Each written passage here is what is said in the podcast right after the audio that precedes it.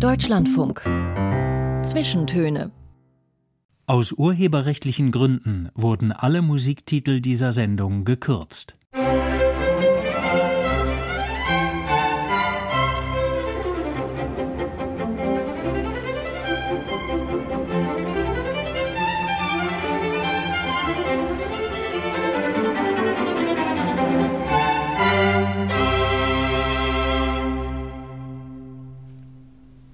Raul Mörchen, herzlich willkommen. Nicht mal ein Pfund wiegt eine Geige. Ein kleiner Kasten aus dünnem Holz, bespannt mit Saiten aus Stahl, Nylon oder Darm. Und wenn man auf den Saiten mit einem Bündel Pferdehaare streicht, kann man einen ganzen Konzertsaal mit Klang füllen und noch in den hintersten Reihen Menschen erreichen, die man mit bloßem Auge kaum sehen kann. Auf so einem wundersamen kleinen Kasten aus Holz spielt mein Gast Sonaten, Suiten und Konzerte aus lang vergangenen Zeiten. Musik von Bach und Telemann, von Mozart und Vivaldi. Sie tut das seit ihrer frühen Kindheit und sie tut es immer noch am ersten Pult bedeutender Ensembles und Orchester, als Solistin davor und mit Partnerinnen und Partnern im Duo und Trio. Geboren wurde sie im japanischen Osaka, Aufgewachsen ist sie in Salzburg. Heute lebt sie mit ihrem Mann und ihren beiden Töchtern in Köln. Und da begrüße ich Sie nun auch herzlich im Studio. Willkommen, Midori Seiler. Dankeschön. Die Klangkraft so einer äh, kleinen Geige ist ganz erstaunlich, aber bei dem Instrument, das Sie meistens spielen, muss man ja doch vielleicht einschränken. Ganz so voluminös und laut ist sie eigentlich nicht, die Barockgeige. Nein, da haben Sie völlig recht. Also ein Konzerterlebnis mit alten Instrumenten ist schon ein ganz anderes, als wenn ein modernes Orchester den Saal füllt oder ein modernes Streichinstrument mit Stahlseiten. Da müssen die Ohren sich erstmal dran gewöhnen.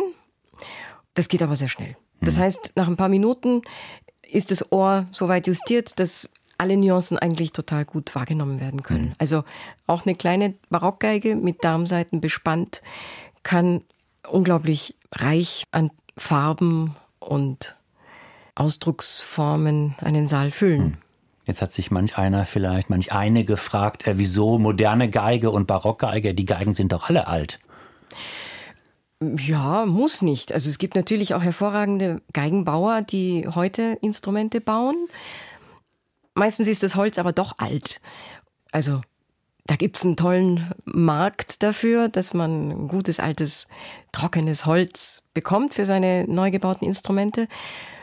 Mm, das Holz von meiner Violine ist wahrscheinlich so um die 500 Jahre alt, weil es auch schon ein paar hundert Jahre alt war, als es dann Mitte des 17. Jahrhunderts gebaut wurde. Und das braucht ein bisschen Pflege natürlich. Also so ein sehr altes Holz ist auch ein bisschen empfindlicher als ein nicht ganz so altes Holz. Also man muss immer so ein bisschen auf die Luftfeuchtigkeit achten und ja. ja. Ich habe so ein bisschen rausgehört, der, der eigentliche Unterschied, das ist gar nicht das Holz, sondern das sind die Seiten offensichtlich. Also Stahl oder Darm. Darm ist wahrscheinlich die historische, die alte Variante. Genau. Also bis Stahl industriell hergestellt worden ist, ist noch mal sehr viel Zeit vergangen. Das war ja erst zu Beginn des 20. Jahrhunderts. Und selbst da gab es viele Geiger, vor allem Geiger, es gab ja nicht sehr viele Geigerinnen, die sich immer noch entschieden haben, wir spielen lieber mit Darmseiten, weil es einfach schöner klingt. Es mhm. hat mehr Farbreichtum und das, was man an der Darmseite schätzt, nämlich, dass es so ein bisschen hm, empfindlicher ist und auch mal ein bisschen spröde klingt und rauchig, das hat auch seinen Reiz das Instrument, also durch die Seiten auf jeden Fall schon mal ein bisschen anders. Sind's die Musiker auch? Sind die Musiker auf Darmseiten so ein bisschen anders als die, die Stahl aufziehen? Ticken die anders? Ich denke schon. Also ich habe den Eindruck, dass ein Mensch, der sich dafür entscheidet, sein Geld mit klassischer Musik zu verdienen, von Haus aus ein bisschen schräg sein muss, weil das ist ein Beruf, der erstmal unglaubliche Hingabe erfordert, über sehr viele Jahre ein ganz hartes Studium, ein harte, hartes Training und die Aussichten sind sehr unsicher. Also heute haben wir für jede Orchesterstelle, die sich öffnet, also die ausgeschrieben und besetzt wird, hunderte von Bewerbern. Und daraus wird ausgesiebt und es vergehen manchmal Jahre, bis ein hervorragender Musiker oder eine tolle Musikerin eine Stelle findet, von der man leben kann.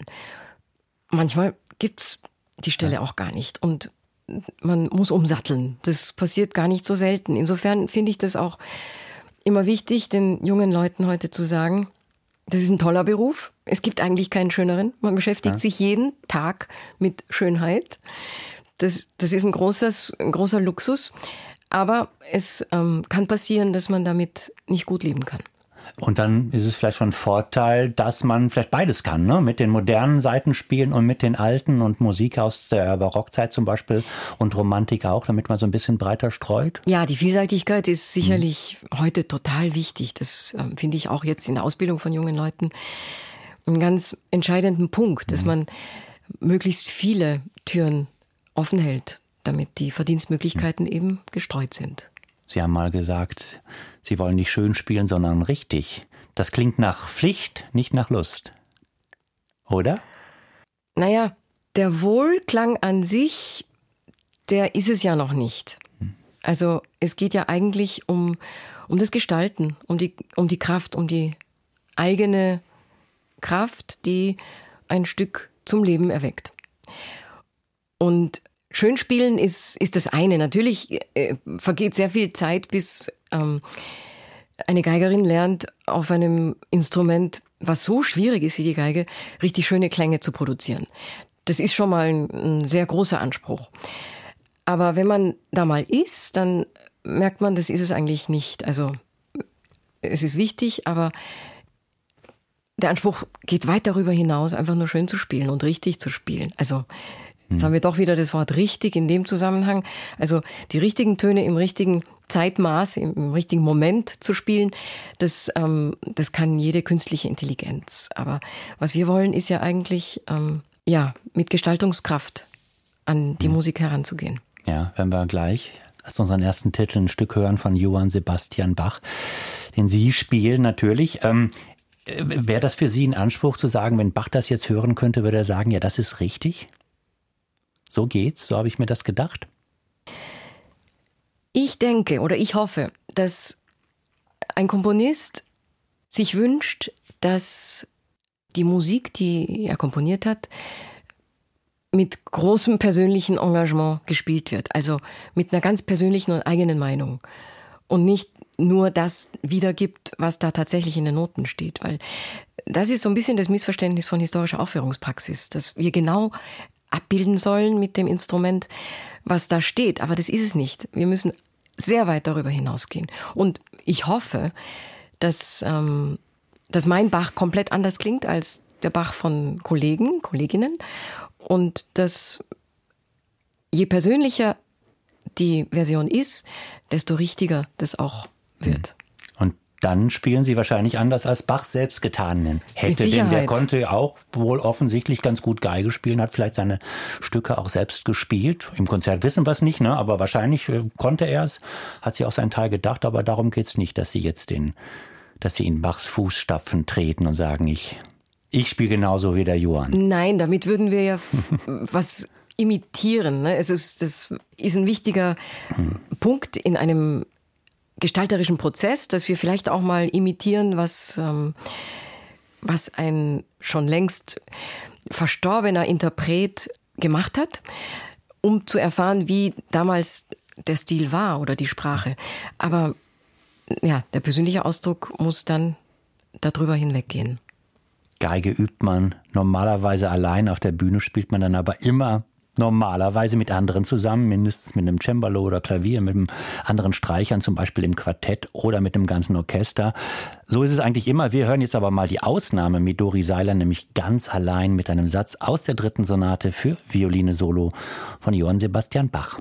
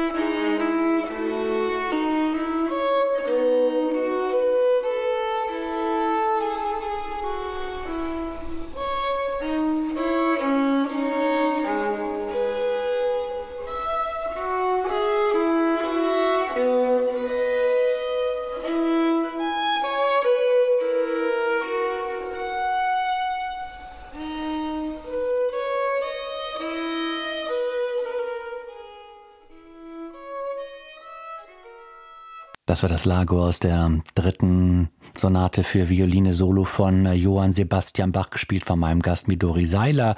Frau Seiler, wo ist denn hier das Orchester? Wo die Begleitung? Tja, das muss man äh, sich dazu denken. Also eine unbegleitete Violine hat ja trotzdem einen Bass dabei. Wir haben ja ähm, niemals die Situation, dass wir im völlig abstrakten Raum spielen. Selbst wenn wir eine einstimmige Melodie spielen, sind wir in einem tonalen System unterwegs. Also eine F-Dur-Tonleiter hat immer auch die ganzen Harmonisierungen für jede Note, die die eine Note spielt. Und das hören wir auch, wenn wir Laien sind? Ich denke, man kriegt ganz viel mit. Ob man dieses harmonische System innerlich mitbewegt als Spielerin oder ob man das eben abgetrennt davon abstrakt wiedergibt. Ja ich habe gerade gesagt, die große Ausnahme, man hört das fast nie im Konzert, äh, Violine allein gibt es in keine anderen Stücke. Die kennt man hier vielleicht ja schon noch, die von Bach. Und sonst? Ja, es gibt nicht sehr viel. Also in der Barockzeit haben wir eben diese, diese großartigen sechs Solowerke von Bach. Dann gibt es die zwölf Fantasien von Telemann, die auch für eine unbegleitete Violine sind. Eine anspruchsvolle Sonate von Georg Pisendel auch ein, ein Zeitgenosse. Und dann gibt es noch diverses aus Süddeutschland, so kleinere Werke. Aber damit ist es eigentlich schon vorbei. Hm. Weil es vielleicht auch eine ganz besondere Situation ist. Also ähm, vielleicht auch für Sie. Also erstmal ist dieses Verhältnis, einer steht vorne, vielleicht 2000 im Saal, sieht schon aus wie ein bisschen wie ein Missverhältnis. Ne? Die Musik scheint irgendwas anderes zu wollen, ne? eine andere Situation. Naja, man kann, man kann nicht, ähm, wenn irgendwas schief geht, dem Kollegen oder den Kollegen die Schuld in die Schuhe schieben. Dann ist es völlig klar, ich war's. Das stimmt, man ist sehr nackt und sehr alleine. Ja, manchmal wird gerätselt, da steht äh, Say Solo bei dem, beim Bach auf diesen Noten drauf. Das ist grammatisch nicht ganz korrekt. Das müsste ja Say Soli, also sechs Soli heißen.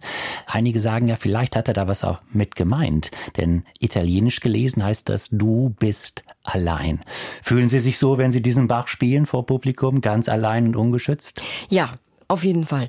Mehr Raum gibt's nicht für mich. Ne? Also das ist auch eine ganz große Chance. Also ich habe unglaublich viel Freiheit und Platz. Muss keine Rechenschaft abgeben, muss keine Signale senden.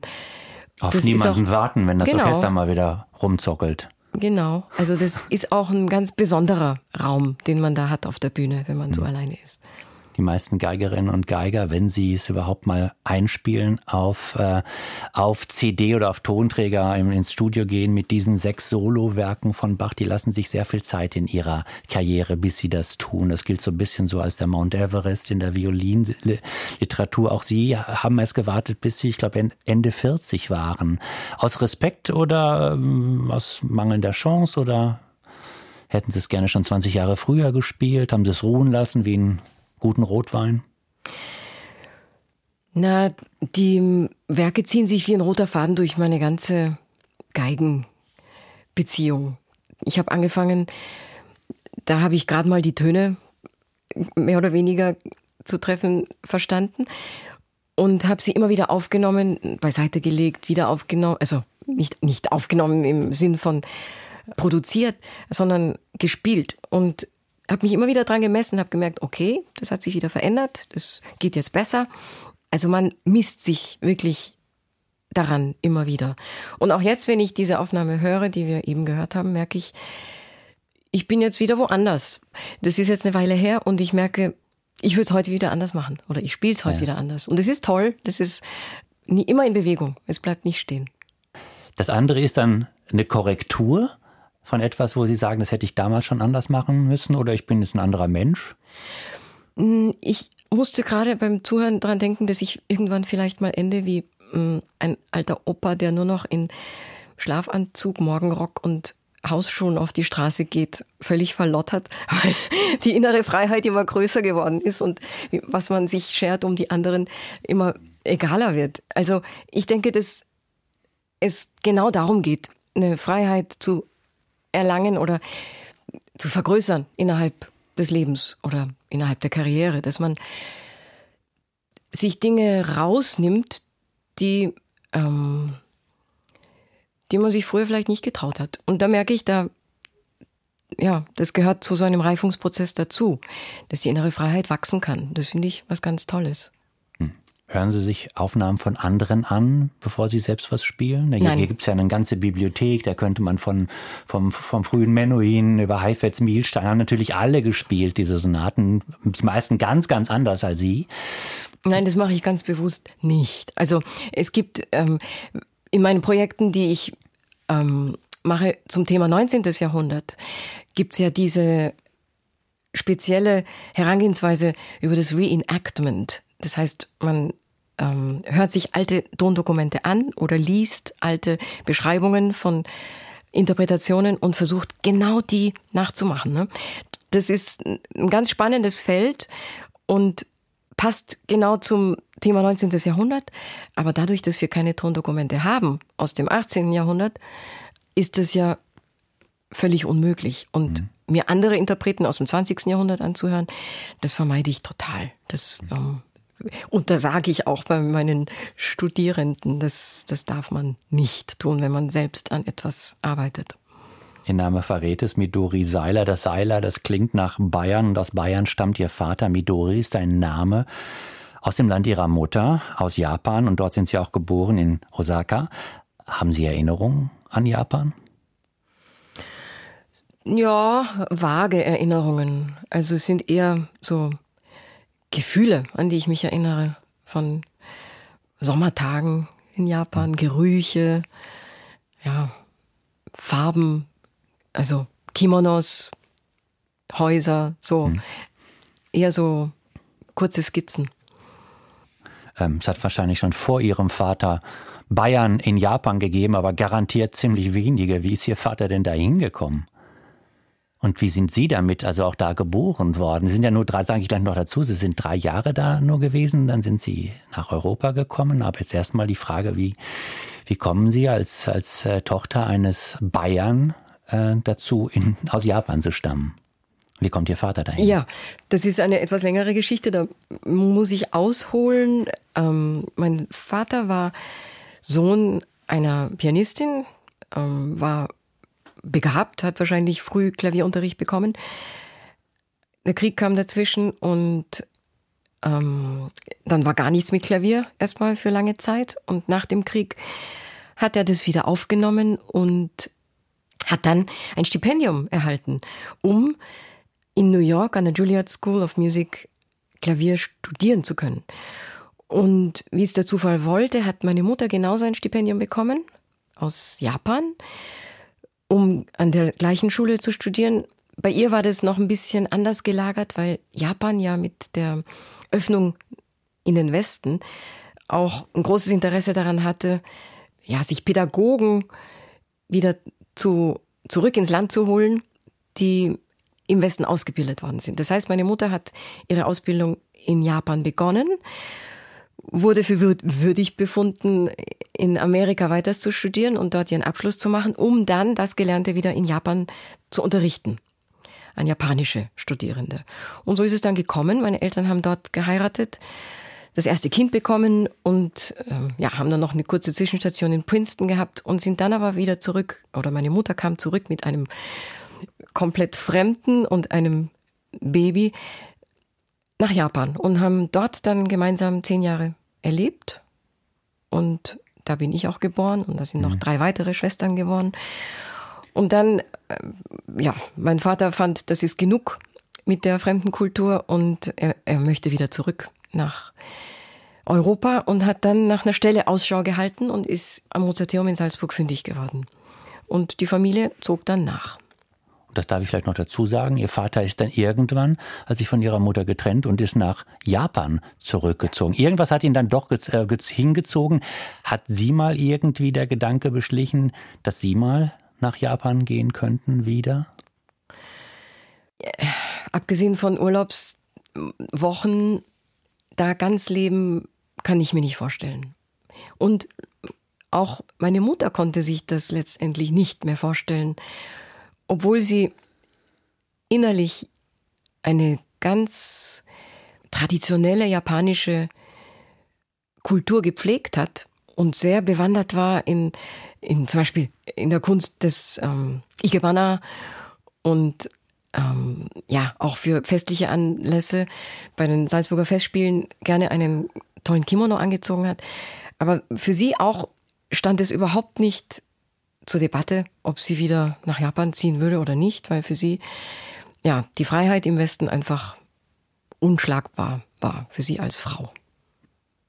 Wir haben mit äh, Bach angefangen. Wir sprechen natürlich gleich noch weiter über Japan und auch über das, wie das dann ist, wenn man aus Japan kommt und in Salzburg landet und jetzt auch nicht äh, in unserer Zeit, also nicht in den 2020er Jahren, sondern eher so in den, in den 70er Jahren. Aber ähm, wir machen jetzt mal vor den Nachrichten noch ein, äh, ein größeres Stück Musik von Nikolai Rimsky-Korsakow. Wie gesagt, wir haben mit Bach angefangen und wir haben uns über Barockmusik unterhalten und Rimsky-Korsakow ist nun wirklich überhaupt nicht Barockmusik und ich glaube, der hat auch kein Violinkonzert geschrieben und keine Sonaten für ihr Instrument und trotzdem spielen sie hier mit. Wie kommt das denn? Na, er hat ein ganz bezauberndes Stück geschrieben zu einem Märchen aus Tausend und einer Nacht, die ähm, Erzählung der Prinzessin Scheherazade, wie sie um ihr Leben erzählt. Und Rimsky-Korsakow hat das in vier Sätzen vertont und ein, in jeden Satz ein Geigensolo hineingeschrieben. Und Jos von Immerseel hat mich gefragt, ob ich nicht Lust hätte, ein Violinkonzert zu spielen. Und mir fiel dann dieses Stück ein und ich habe gesagt, mhm. boah, das würde ich gerne machen. Lieber als ein Violinkonzert, weil das Gesamtding mit dem Orchester und die Musik an sich finde ich einfach so umwerfend. Und, und über den sprechen wir gleich noch, aber zu dem Josfa Immersil noch ganz kurz dazu. Der konnte Sie fragen, weil der hat ein eigenes Ensemble und da haben Sie lange mitgemacht. Ja, das ähm, Orchester Anima Eterna, heute Anima Eterna Brügge. Genau, ein ähm, Orchester, was sich auf historische Aufführungspraxis des 18. und 19. und inzwischen auch 20. Jahrhunderts spezialisiert hat. Was er gegründet hat und als künstlerischer Leiter auch immer wieder dirigiert hat. Ja, und das hören wir jetzt auch mit eben einem Ausschnitt aus der Scheherazade von Nikolai Rimsky-Korsakow mit dem Ensemble Anima Eterna Brücke, Jos van Immerseel dirigiert und äh, die Solo-Violine, die spielt mein Gast Midori Seiler.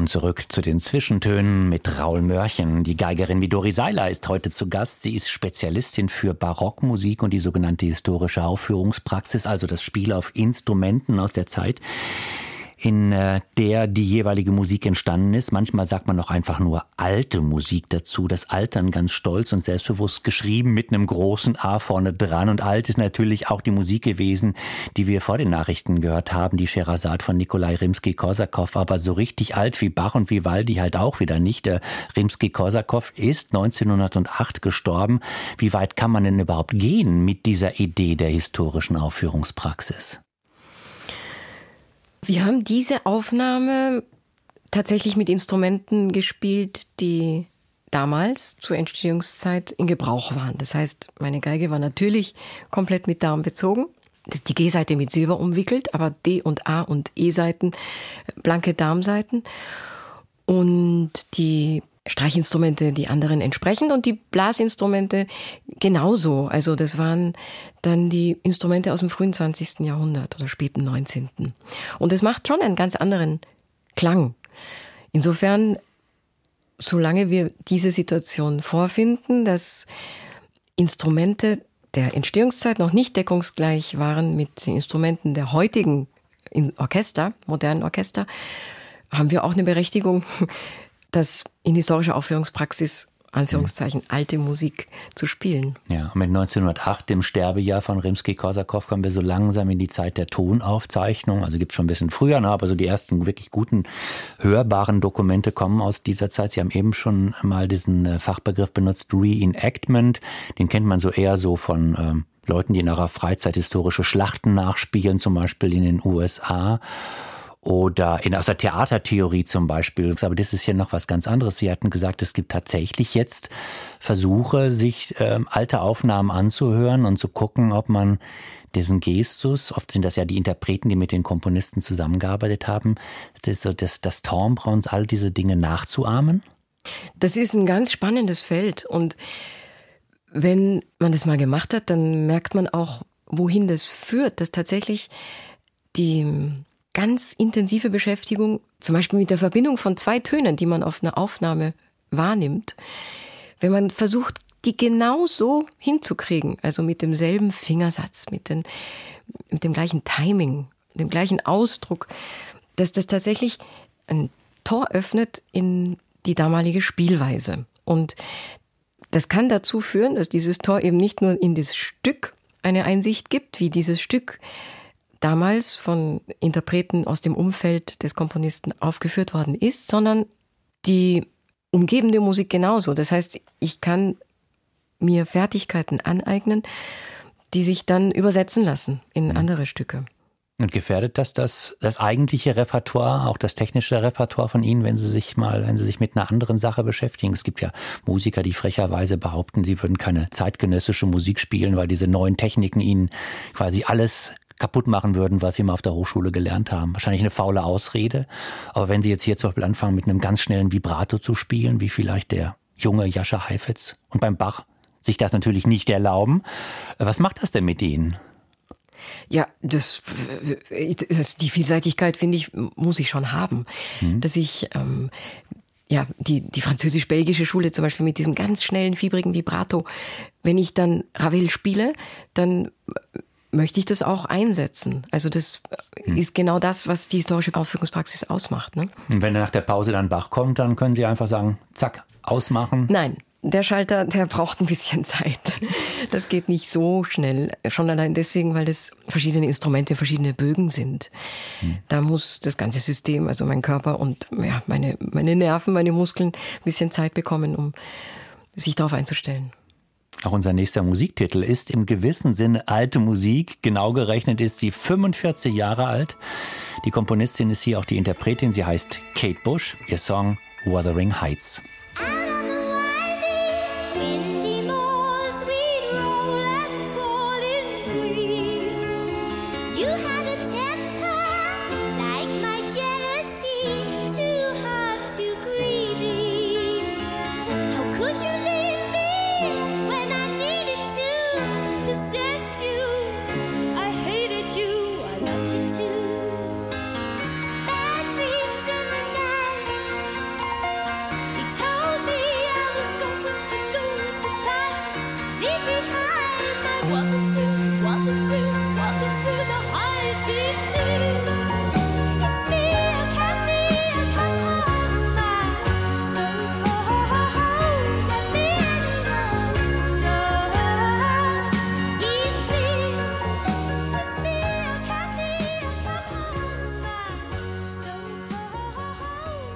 waren die Sturmhöhen, die Wuthering Heights von und mit Kate Bush, mit Dori Seiler. Sie sind damals so acht, neun, zehn Jahre gewesen, als diese Single, die erste große Single von Kate Bush erschienen ist. War das Ihre erste Single?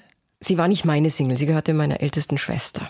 Und die hat sich jetzt nicht so groß dafür interessiert, wahrscheinlich hat sie sie geschenkt bekommen. Aber ich fand sie herausragend. Ich habe das total geliebt. Ja, was denn?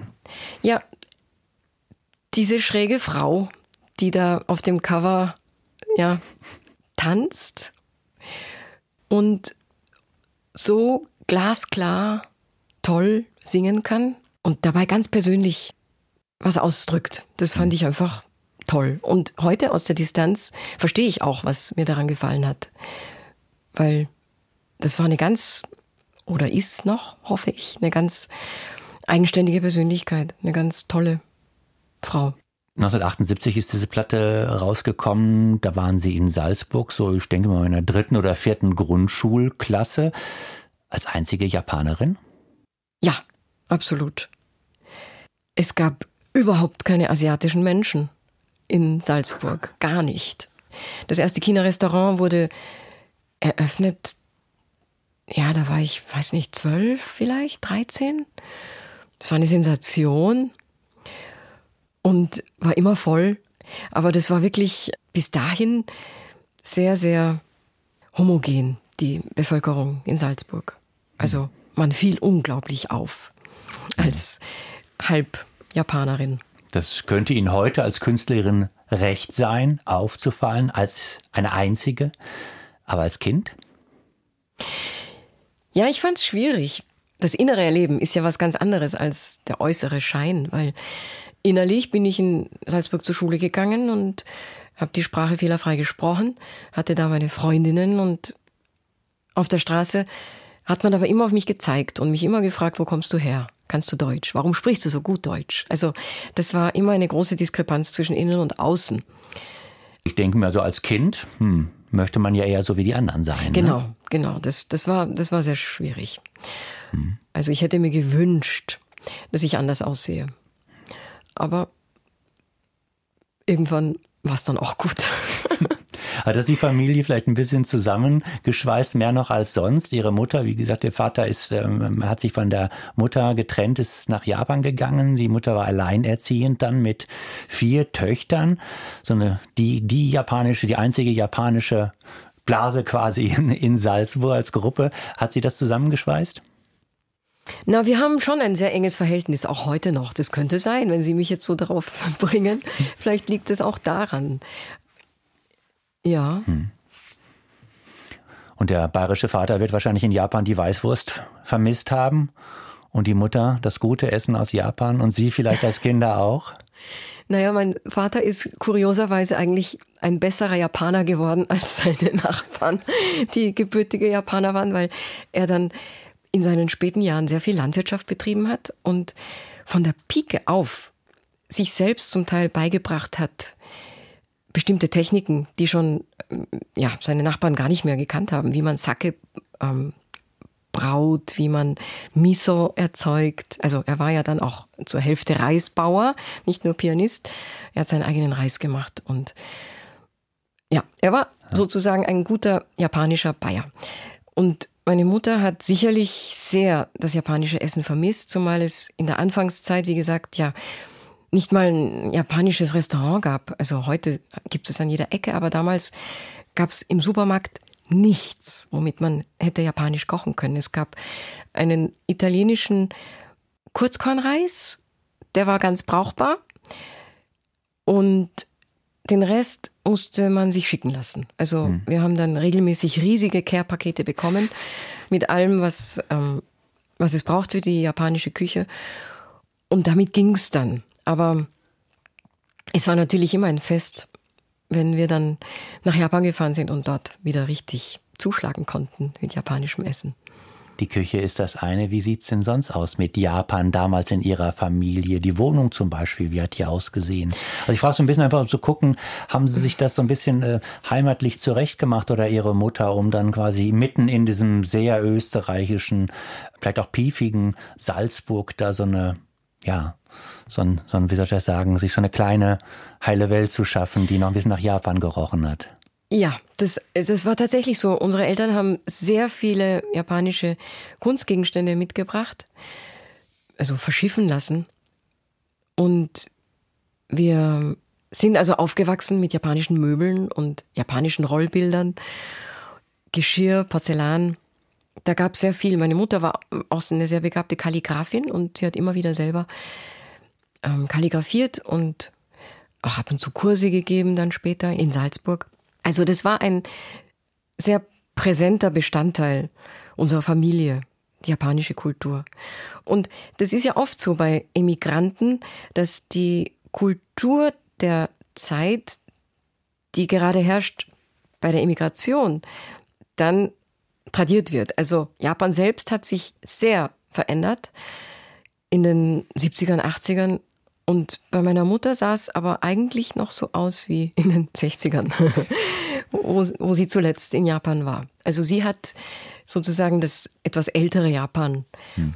in Salzburg noch am Leben erhalten. Das ganz sicher nicht japanisch war in ihrem Elternhaus, das war waren die Instrumente. Da haben zwei Flügel gestanden, vermutlich, vielleicht noch ein Klavier genau, ja. an der Seite. Also westliche Instrumente, die vielleicht auch für die Kinder schon den Weg geebnet haben, wo es hingehen sollte, dass sie in einem Musikerhaushalt vier Töchter Musikerinnen werden. War das ausgemacht? Das war nicht ausgemacht. Also ich sehe das heute bei ganz vielen Kollegen, Kolleginnen, dass die Kinder mh, mm, den Drill nicht mehr spüren müssen. Du übst jeden Tag eine Stunde, zwei Stunden. Du gehst zu, zum Unterricht, du gehst zu Wettbewerben. Die meisten der Kolleginnen haben heute überhaupt keine Lust mehr dazu, das den Kindern noch ähm, aufzustülpen, ähm, weil es ist Arbeit und es, es ist auch eine gewisse Art von, von Druck, die es da braucht. Und ähm, andererseits, wenn Sie ein Kind haben, was einfach eine Hochbegabung zeigt, kommt damit ja auch eine gewisse Verantwortung. Also ganz verkümmern lassen will man das Talent nicht. Aber so richtig Druck ausüben will man auch nicht. Das, deswegen sind viele heute in einem Dilemma, was macht man mit, mit den Kindern? Sollen die was lernen oder nicht? Und viele geben dann auf, sobald die Kinder keine Lust mehr haben. Bei uns gab es sicherlich auch diesen Punkt, wo wir keine Lust mehr hatten, aber dann gab es schon Druck. Man bleibt dabei. Die Schwestern sind auch noch dabei, deshalb muss ich auch noch dabei bleiben. Und ja, das, dass wir Musiker werden, war nicht vorgeschrieben, aber an einem bestimmten Punkt gibt es auch nichts, was man so gut kann, wie das Instrument zu spielen. Also die anderen Talente werden nicht so gefördert. Insofern, mhm. nach, nach der Matura, nach dem Abitur war dann irgendwie klar, das ist es, weil was anderes müsste erst noch geschaffen werden. Und das mit der Musik, das war schon da. Mhm. Haben Sie den Druck, den Sie bekommen haben oder den, die Anreize von Ihrer Mutter, haben Sie die, war das die richtige Portion für Sie? Oder haben Sie die Mutter manchmal auch verflucht und gesagt, ich möchte gerne rausgehen ins Kino oder mit den Freundinnen hier statt Skalen zu spielen? Na, sie hat es eigentlich sehr geschickt gemacht, weil es gab jetzt keinen Übeplan von so und so viele Stunden an so und so vielen Tagen oder so, sondern es war eher so ein psychologischer Druck. Die Schwestern waren super. Die Schwestern waren sowas von begabt und, und weit fortgeschritten, auch im Vergleich zu Altersgenossen, Genossinnen am Mozarteum. Insofern, da wollte man schon mithalten. Also ich mhm. wollte da gerne mithalten. Und Als Jüngste. Ja, genau. Ja. Insofern ähm, haben wir uns da immer auch aneinander ja. das Beispiel genommen. Und ja, wir haben ja auch sehr viel Quartett gespielt. Also das war eher so ein Druck, der sich selbst äh, immer wieder erzeugt und reproduziert hat. Ja, ja und auch ein, ein Spaß und eine Beflügelung dadurch, dass man feststellt, ich kann was, was viel, viel besser als alle anderen.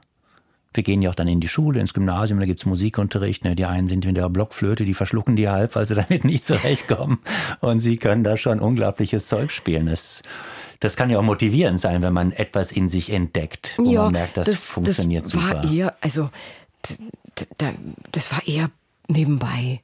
Hm. Also das war so normal für mich dass ich das gar nicht so richtig wahrgenommen habe. Das haben Sie eben aber schon erzählt. Also zum einen, was Ihre Mutter mit, mit Ihnen als Töchter gemacht hat, sie, sie ermuntert hat auch und man vielleicht auch manchmal geschoben hat, hin zur Musik, zum Üben und zur, vielleicht zum, zur Ausbildung oder Nutzung dieser Fähigkeiten. Aber was machen Sie denn heute als Mutter mit Ihren Kindern?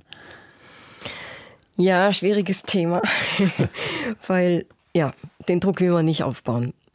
Aber eben das Talent ist, ist immens. Mein Mann ist auch Musiker und die Kinder sind halt wirklich sehr musikalisch. Aber die sind mehr an Pop interessiert, beide.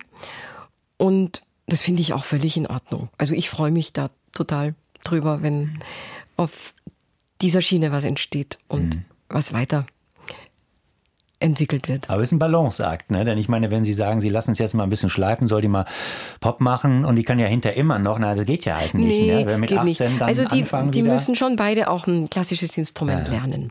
Das machen sie auch. Mit ein bisschen Widerstand, aber äh, wird akzeptiert.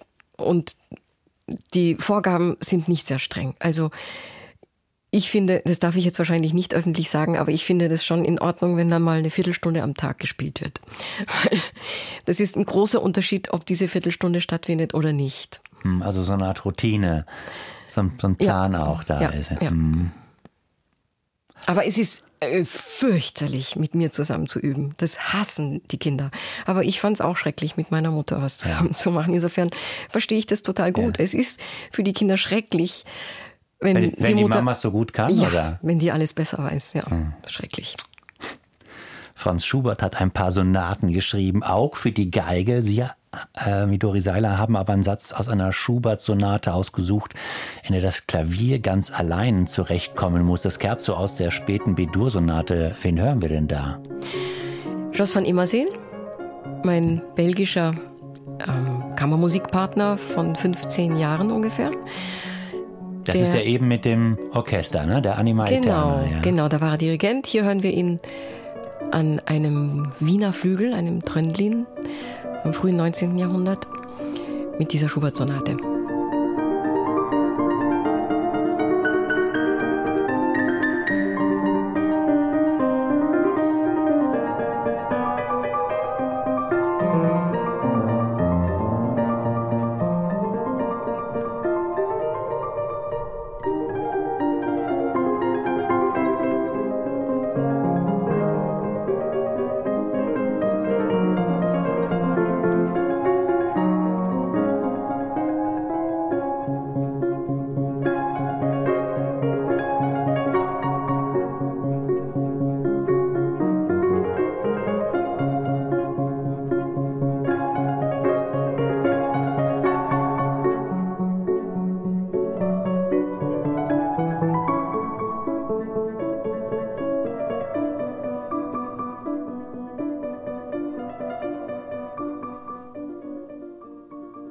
Jos von Immerseel mit dem Scherzo der Sonate Deutscher Zeichnis 960 von Franz Schubert. Auf der Musikliste stand dieser Satz hier von Midori Seiler. Sie ist heute zu Gast in den Zwischentönen. Äh, Frau Seiler, ähm, jetzt so ein bisschen haben wir schon erfahren, ähm, Jos von Immerseel ist ein, ist ein wichtiger, wichtiger Mensch, ein wichtiger Bezugspunkt in ihrer Karriere. Hat ein Ensemble in Brügge. Eben haben wir aber noch gesagt, Sie sind in Salzburg gewesen. Wie kommen Sie nach Brügge?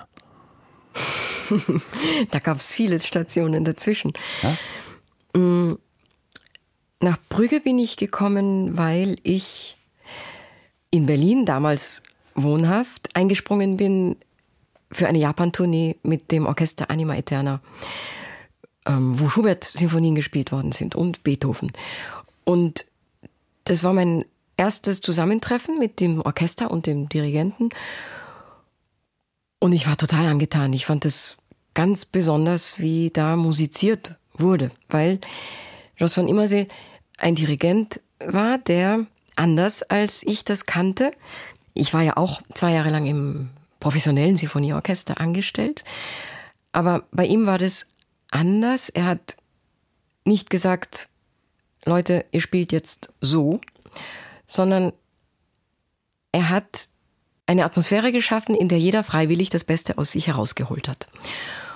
Und ab und zu wurde nach ein bisschen mehr gefragt oder es wurden Informationen zusammengebündelt, die für alle irgendwie aha gemacht haben, also einen Klick gemacht haben und damit ist man dann noch noch mehr zusammengewachsen. Aber es war eine ganz andere Art von Inspiration, als ich sie von normalen Dirigenten kannte. Und das war für mich eine ganz tolle Art, Musik zu machen, die für mich sehr prägend war. Weil auch jetzt, wenn ich Ensembles leite, dann ja, möchte ich meine Autorität dahingehend ausüben, indem ich genau das aus den Leuten raushole, was eigentlich da ist. Also was, was eigentlich in jedem angelegt und und auch ähm, als logisches Musizieren empfunden wird. Weil es ist nicht schlimmer, als im Orchester zu sitzen und was zu machen, was man hasst. Das ist so eine, eine Form von, ja, Missachtung eigentlich, die, die man da erfährt, die einen auch kaputt und krank machen kann. Hingegen, wenn man spielt und man freut sich dabei, man ist glücklich, weil man genau so spielen will, dann ist das Gesamtergebnis ungleich schöner. Das habe ich so oft selber erfahren, beim Spielen, aber eben auch als ähm, künstlerische Leitung was der Jos van Immerseel gemacht hat mit diesem Ensemble der Musiker Eterna, haben sie sich aus nächster Nähe anschauen können. Sie haben nämlich vorne gesessen bei den Geigen und waren Konzertmeisterin. Jetzt frage ich mal, was ist denn eine Konzertmeisterin? Ist das die beste oder einfach die am besten bezahlt wird? Na, ein bisschen besser bezahlt wird man schon. Aber am besten natürlich der Dirigent oder Solist. Aber auf jeden Fall ja, es ist eine Vermittlungsrolle, Vermittlerrolle zwischen Orchester und Dirigent. Ein Orchester ist eine ganz stark hierarchisch organisierte Struktur. Das heißt, innerhalb des ganzen Orchesters ist Konzertmeister, Konzertmeisterin Nummer eins. Wenn da eine Entscheidung getroffen wird, dann haben alle das zu respektieren. Innerhalb des Streicherapparats gibt es aber noch Untergruppen. Das heißt, es gibt die erste Geigengruppe. Da ist der Konzertmeister, Konzertmeisterin, Chef. Es gibt die zweite Geigengruppe, da ist Stimmführer, Stimmführerin, zweite Geigechef. Solo Bratsche für die Bratschen, Solo Cello für die Solo äh, für die Cellisten. Cellistinnen. Bei den Bläsern ähnlich. Da gibt es auch die aber noch kleinere Untergruppen, vier Hörner meistens. Da gibt es das erste Horn, was Chef ist und so weiter. Ähm, innerhalb des ganzen Bläserapparats gibt es dann meistens, ja, von Holzbläsern, der Chefsessel ist in der Regel die erste Oboe. Also da gibt's auch nochmal eine hierarchische Struktur. Ähm, das ist nötig, manchmal, weil viele Meinungen ergeben kein, kein homogenes Bild, aber manchmal auch unangenehm. Also das äh, hat Vor- und Nachteile. Ja, das ist wahrscheinlich aber dann egal, ob man auf alten oder neuen Instrumenten spielt oder Beethoven oder Bach. Da geht es eigentlich darum, dass viele Individuen irgendwie zusammenkommen müssen genau. und sich einigen müssen. Denn auf der einen Seite, gerade Ihr Plädoyer ja gehört, mit offenen Ohren für die Individualität und das Rauskitzeln von dem, was jeder selbst mitbringt. Aber ja, irgendwann, ja. irgendwann muss es ein Schubert sein und ein Mozart, genau. den man da hört. Wobei ne? wir dann doch ein sehr großes mh, mm, wir haben doch einen sehr großen Unterschied zwischen modernen Orchestern und Orchestern der historischen Aufführungspraxis. Also vor allem die kleineren Ensembles, wenn Sie Concerto Köln nehmen zum Beispiel, äh, jetzt hier, wo wir in Köln sind, das ist eigentlich ein demokratisch organisiertes Orchester. Ne? Die ähm, bestehen aus einer GBR, haben Mitspracherecht, wen laden wir ein, mit wem wollen wir spielen, wie organisieren wir unsere Proben und auch innerhalb der Probensituation dürfen die Leute mitreden. Also es ist sehr viel weniger hierarchisch. Auch wenn, wenn mal ein Machtwort gesprochen werden muss, ist klar, das macht dann die Stimmführung. Hm. Also bis zu einem gewissen Grad gibt's diese Hackordnung auch, aber sie ist sehr viel weicher als im modernen Orchester. Ja, und da hat diese alte Musikszene tatsächlich äh, politisch sehr viel bewegt auch. Denn äh, von den Orchestern, von den Symphonieorchestern ist diese Art von Demokratie-Ideen nie so befördert worden. Ne? So wenn man so zurückdenkt, so Symphonieorchester, da kommt der Karajan rein, ne? Haut mal ein paar Mal mit dem Stock auf, aufs Pult und sagt, nee, so will ich das jetzt hier haben. Ne? Und das ist hier offensichtlich ganz anders. Und diese alte Musikbewegung ist tatsächlich auch mal offensichtlich, also augenscheinlich so eine Protestbewegung auch gewesen. Ne? Das hat man immer oft, vielleicht war es auch hinter nur ein Klischee, dass man gesagt hat, die haben immer Sandalen an, die stricken sich ihre eigenen Pullover, ne? die, die Damen basteln ihren eigenen Schmuck und die essen Müsli. Jetzt können wir, jetzt haben wir immer noch kein, keine Kamera hier bei uns im Rundfunk, aber ähm, wenn man sie jetzt sehen könnte, würden würden die Hörerinnen und Hörer sehen, ja, die Midori Seiler, die entspricht diesem Bild aber gar nicht. Gibt es das heute gar nicht mehr? Na, ich würde sagen, mm, das Bild stimmt für die Vergangenheit. Also ich habe von Kollegen gehört, die ähm, erzählen von Konzerten, wo sie einen 10-Mark-Schein zugesteckt bekommen haben, damit sie sich mal schwarze Socken kaufen. Also das gab es tatsächlich so ein bisschen salopperer Umgang mit dem Erscheinungsbild.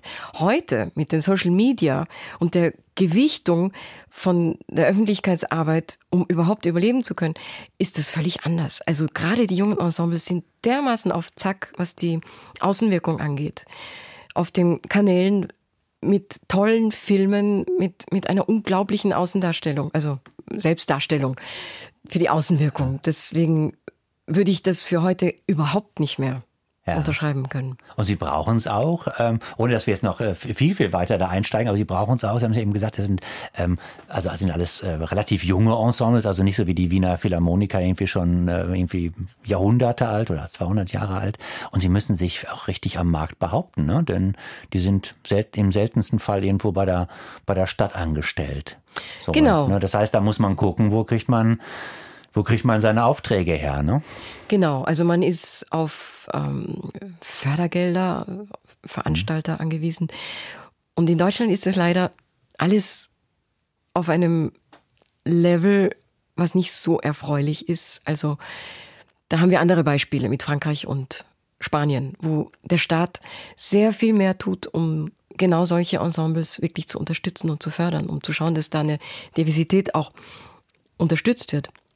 Gibt es da so ein bisschen Konkurrenzgedanken, vielleicht auch ein bisschen Neid, dass dann die freie alte Szene rüber guckt und denkt, mein Gott. Oh ja, das, das ist manchmal schon ein bisschen ähm, Grund zum Verdruss, weil neulich sagte mir ein französischer Kollege, dass er im Jahr viermal in Salzburg ist. Nämlich zur Mozartwoche, zu den Pfingstfestspielen, zu Ostern und in den Sommerfestspielen. Und das kann ich von keinem deutschen Kollegen sagen.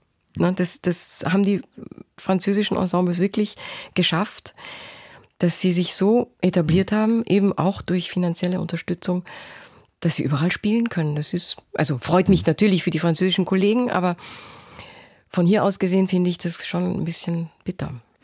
Jetzt habe ich ja eben mal gefragt, wie Sie von Salzburg nach Brügge kommen und das haben Sie uns auch erklärt, aber ähm, irgendwie noch eingeworfen, ja, äh, da gab es viele Stationen dazwischen. Ne? Sie haben in Basel studiert, in Berlin, Berlin genau. In, Berlin. In, in, London auch mal für ja. zwei Jahre, ja. Waren Sie immer unzufrieden mit Ihren Lehrern oder warum sind Sie weggegangen? Na, ich habe in Salzburg angefangen zu studieren bei dem Großmeister Schandor Weg und habe dann gemerkt, ein Großmeister ist sagenhaft, wenn es um Inspiration geht, aber ich bin zu jung, ich brauche noch ein bisschen mehr ähm, Instrumentaltechnik und bin deswegen zu einer Schülerin von ihm gegangen, die hat in Basel unterrichtet. Und die hat dann mit mir wirklich Instrumentaltechnik gebimst. Und da war ich drei Jahre und dachte, so, das war's jetzt, ich gehe jetzt ins Orchester. Dann habe ich dort im Orchester gespielt für zwei Jahre und habe dann gemerkt, nee, vielleicht doch nicht. Ich möchte noch ein bisschen weiter lernen und die alte Musik reizt mich. Habe dann auch während dieser Orchesterzeit angefangen, ähm, an der Schola Cantorum Basiliensis Barockgeige zu studieren. Und ja, mit der Kündigung im Orchester bin ich dann auch weg aus Basel und nach Berlin gezogen. Ja, die Londoner Zeit habe ich jetzt ein bisschen unterschlagen, aber das ist egal. Und in Berlin habe ich dann die moderne Geige fertig studiert, sozusagen weiter ging es nicht mit Konzertexamen und habe da schon Fuß gefasst in der Szene der alten Musik und habe gespielt bei der Akademie für Alte Musik Berlin. Das war für mich mein Zuhause, mein mhm. musikalisches Zuhause für 17 Jahre. Bin durch die Welt getourt und habe erleben dürfen, wie aus einem recht lokalen Ensemble ein, ein, ein Weltspitze-Ensemble wurde. Das war das war toll, da dabei zu sein und ja, das auch zum Teil mitgestalten zu dürfen. Ich war auch GBR-Mitglied. Und ja, dann eigentlich aus privaten Gründen bin ich aus Berlin weggezogen und nach Köln gekommen. Und dazwischen haben Sie aber noch unterrichtet, in, selbst unterrichtet in Weimar in Salzburg und heute sind sie in der Volkwang Hochschule der Künste, heißt sie, glaube ich, mittlerweile, ja. ähm, in Essen. Was hat sich, wenn Sie hier so also vergleichen, was Sie, ähm, die Studierenden, die Sie haben, auch das, was Sie Ihren Studierenden vermitteln können, was ist da anders gegenüber der Zeit, wo Sie selbst studiert haben? Na, der Zugang zu Informationen hat sich komplett geändert. In Basel war man unglaublich stolz oder ist man heute noch stolz auf eine sehr umfangreiche Bibliothek an der Schola Cantorum Basiliensis, die ist legendär, diese Bibliothek. Also da gibt's ganz viele Unikate, sehr viele Erstdrucke. Und wenn man da studiert hat, dann konnte man natürlich da sitzen und äh, hat sich auch Dinge abgeschrieben. Ja, viele Kollegen auch in der ersten Zeit der historischen Aufführungspraxis in den 80ern noch sind zu Bibliotheken gefahren, haben Noten abkopiert mit der Hand. Ne? Heutzutage ist fast alles digitalisiert und man muss mit ein paar Klicks eigentlich nur wissen, wohin und hat dann die Noten bei sich zu Hause. Und genauso mit Informationen zur Spielpraxis. Also YouTube hat eine unglaubliche Macht bekommen, wenn es darum geht, junge Leute zu bilden. Die meisten jungen Leute sind damit tatsächlich aufgewachsen und mhm. haben sich da ganz viel abgekupfert. Mhm. Und das war zu unserer Zeit nicht denkbar. Also wir waren auf Lehrer und Institutionen angewiesen. Jetzt äh, höre ich ein bisschen daraus, dass Sie diese neuen Entwicklungen gar nicht so kritisch sehen. Eher als Bereicherung, wenn Sie sagen, man kann so bei YouTube. Naja, ich, wie, wie ich vorhin schon mal gesagt habe, ich finde das ein Tabu, während ich ein Stück mir selbst erarbeiten will, mir Aufnahmen anzuhören. Das, ich finde, das geht gar nicht. Wenn ich fertig bin damit, okay, dann kann man vielleicht Referenzen hinzuziehen und sich ein bisschen vergleichen, vielleicht auch auf Ideen kommen, tatsächlich, aber immer wissen, das war eigentlich mein Ausgangspunkt. Abgesehen davon finde ich den Zugang zu, zu Wissen, wie wir ihn heute haben, natürlich toll. Das würde ich überhaupt nicht zurückdrehen wollen. Und auch wie wir mit diesem Wissen umgehen, wo wir, also jetzt sind wir in der, ich weiß nicht wie vielten Generation der historischen Aufführungspraxis angelangt. Und die jungen Leute sind anders. Die gehen ganz anders in die Öffentlichkeit. Die zelebrieren sich irgendwie vor äh, stürmischem, vor stürmischen Bäumen mit wehenden Haaren Cembalo spielend. Und ähm, dazu kommt der Soundtrack und das wird dann online gestellt. Ja, das ist, das ist eine ganz andere Art als das, womit ich groß geworden bin. Aber sollen sie machen. Ich finde, das ist das gute Recht jeder jungen Generation, Dinge so zu sehen, wie es jetzt ist. Und da will ich überhaupt nicht sagen, so wie ich es kenne, ist es einzig wahr und richtig. Das finde ich dann auch irgendwie vermessen. Und jetzt treffen sich drei Geiger. Anna Maria heißt die eine, Antonio Vivaldi der zweite. Midori Seiler vervollständigt das Trio. Wir hören ein äh, Violinkonzert, einen Satz aus einem Violinkonzert von Antonio Vivaldi und was das mit der Anna Maria auf sich hat, darüber sprechen wir gleich.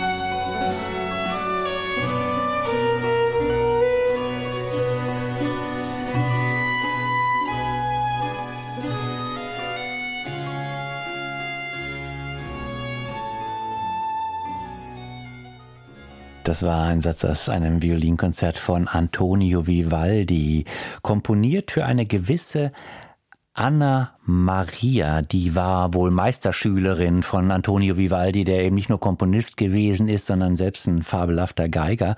Äh, und damit Anna Maria, Midori Seiler, ähm, eines der ganz seltenen Vorbilder vielleicht für eine junge Geigerin, die auch mal gucken will. Gab es denn vor mir schon mal andere Frauen, die Geige gespielt haben? Nö, gab es nicht so viele offensichtlich, ne? Sie meinen vor Anna-Maria? Nein, aber äh, vor Ihnen zum Beispiel, oder sagen wir mal vor 50 Jahren, wo man dann so die ersten bekannteren Namen hat, Anne-Sophie Mutter zum Beispiel vielleicht. Ne? Und dann guckt man so ins 19. Jahrhundert oder liest das in den Büchern und denkt, ja, wieso haben die denn keine Geige gespielt, die Damen? Na, es gab schon Geigerinnen. Die waren zum Teil auch recht berühmt. Also wir kennen eine Regina Strinasacchi, die auf Tournee gegangen ist und da einen gewissen Wolfgang Amadeus Mozart getroffen hat. Und der hat dann für sie auch eine Sonate komponiert und hat seinem Vater berichtet, dass er recht angetan war von ihr und dass er keine Zeit hatte, für sich die Klavierstimme zu schreiben. Nur ihre Stimme hat er geschafft und er hat dann aus dem Gedächtnis seinen Klavierpart geschrieben. Mhm. Das, das, das ist deshalb bemerkenswert. Einerseits, weil wir ähm, Kenntnis erlangen von einer Geigerin. Andererseits, weil wir wissen, wie Mozart getickt hat, dass der tatsächlich Konzerte gespielt hat, ohne Noten zu haben und genau gewusst hat, was er zu spielen hat, wie die Form ist, wie, mhm. ne, wie so ein Duo äh, funktioniert. Also er hat die Musik einfach innerlich ganz stark gehabt, lebendig gehabt. Und diese äh, Regina Strinasaki hat dann einen deutschen Cellisten geheiratet und ist in Gotha gelandet und mhm. hat selber noch weiter komponiert am, am Fürstenhof dort, war sehr hoch geachtet und ist dort gestorben, soweit ich weiß. Und so wie sie gab es schon einzelne es so, gab ein paar, es, es gab aber so richtig viele nicht. Und wenn Nein. Sie heute bei sich an die Hochschule gucken, wie sieht's denn da aus? Oh, das Verhältnis hat sich natürlich umgekehrt. Schon wenn wir in Sinfonieorchester schauen, dann gibt's natürlich gerade bei den hohen Instrumenten, bei den hohen Streichern sehr, sehr viele Frauen. Ne?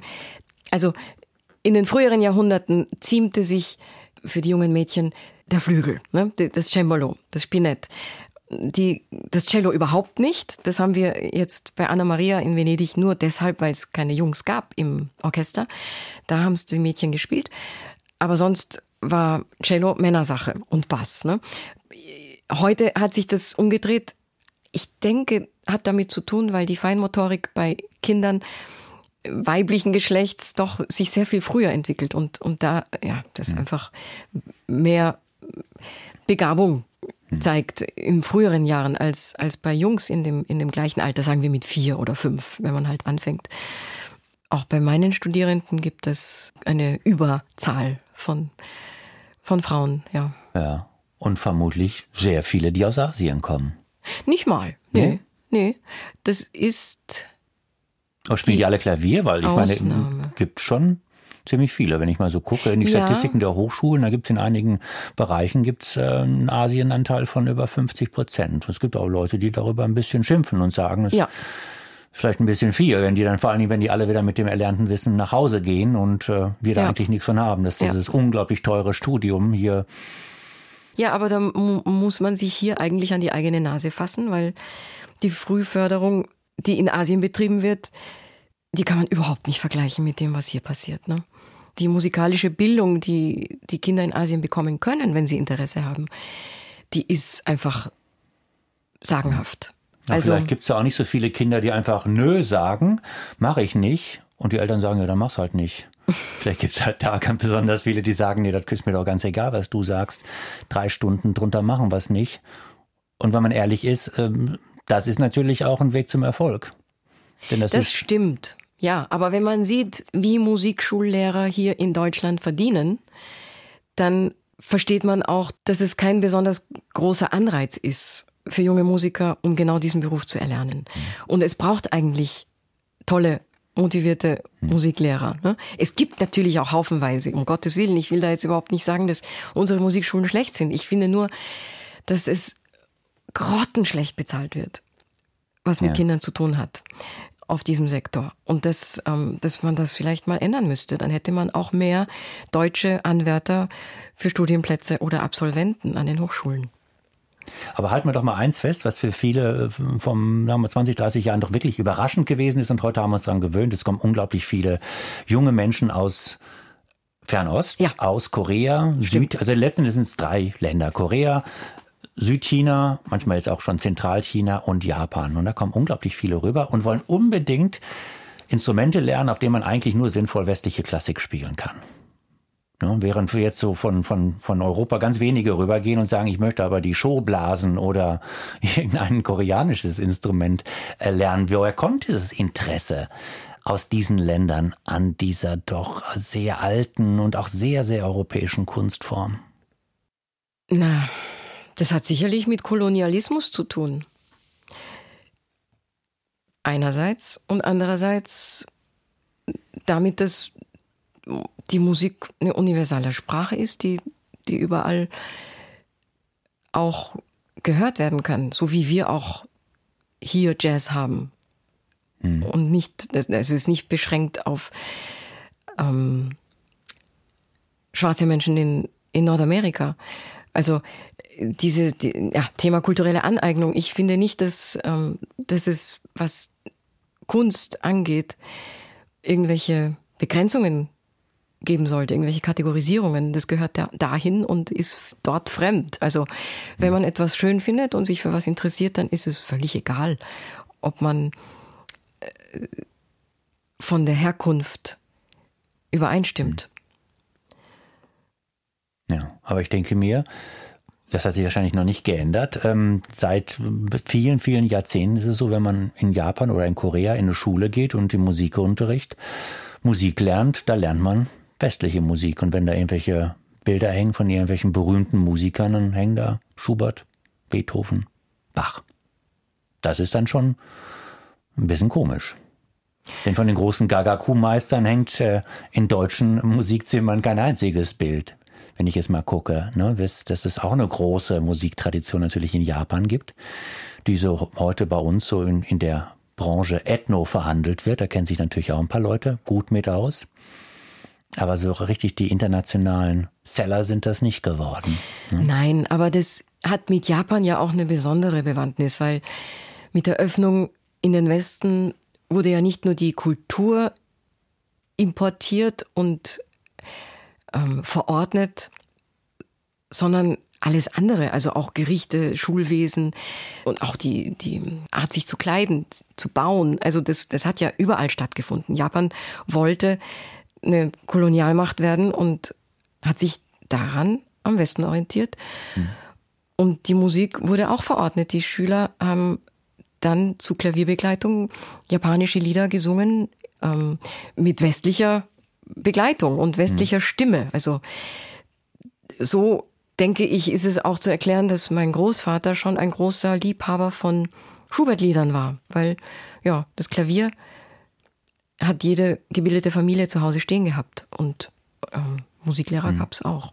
Wenn ich dieses ähm, das ganze Feld mal ein bisschen ähm, kanalisiere hinzu, weil Sie es eben sagten, auch Musik ist eine universelle Sprache, zum Punkt des Verständnisses, also Musik verstehen, was das eigentlich heißt. Heißt das Komponisten verstehen? Sie beschäftigen sich vor allen Dingen mit Menschen, mit alten Männern, die schon unglaublich lange tot sind. Johann Sebastian Bach, 19 Kinder gehabt, ein gottesfürchtiger Mann, ein williger Untertan, kein Demokrat.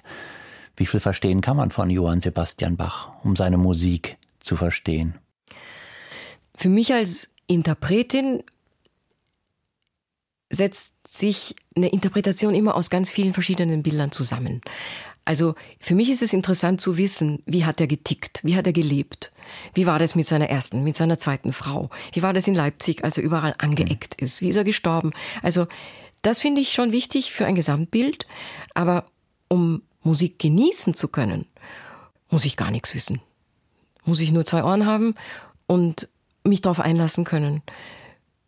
Würde Sie interessieren, mal einen dieser großen Komponisten zu treffen, wenn das, wenn es das, oder na, sagen wir mal so, das wird Sie, das glaube ich schon, dass es sich auf jeden Fall interessiert. Aber ich gebe Ihnen nur einen einzigen, den Sie treffen dürfen.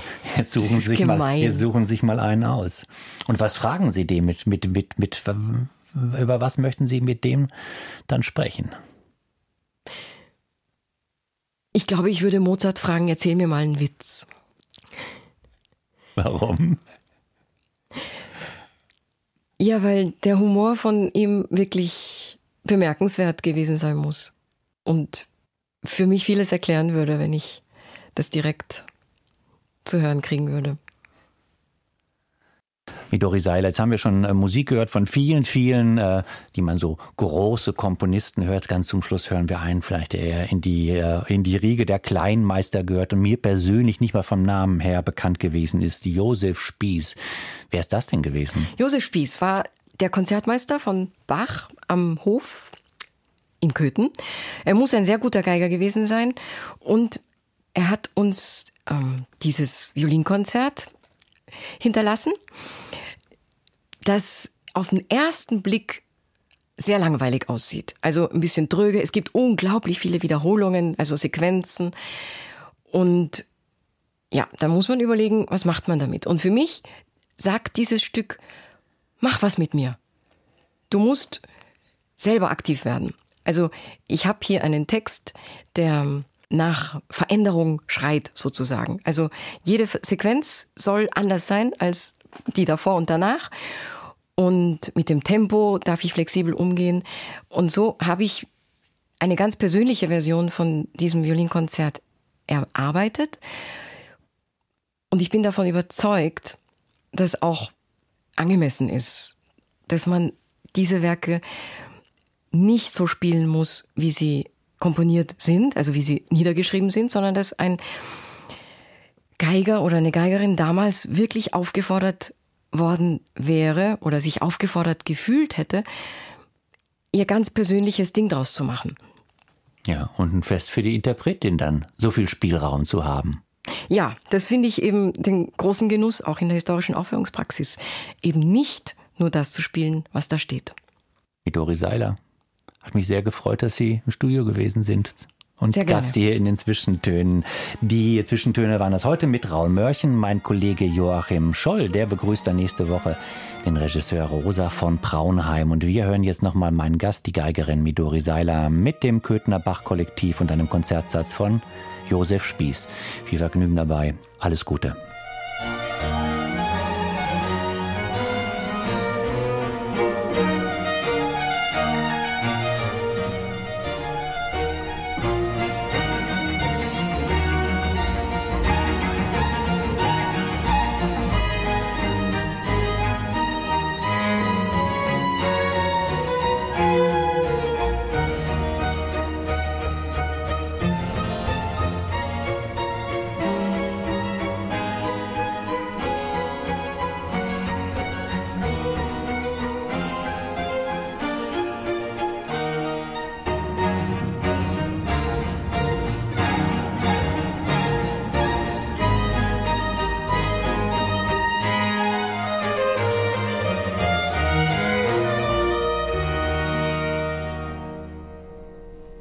Aus urheberrechtlichen Gründen wurden alle Musiktitel dieser Sendung gekürzt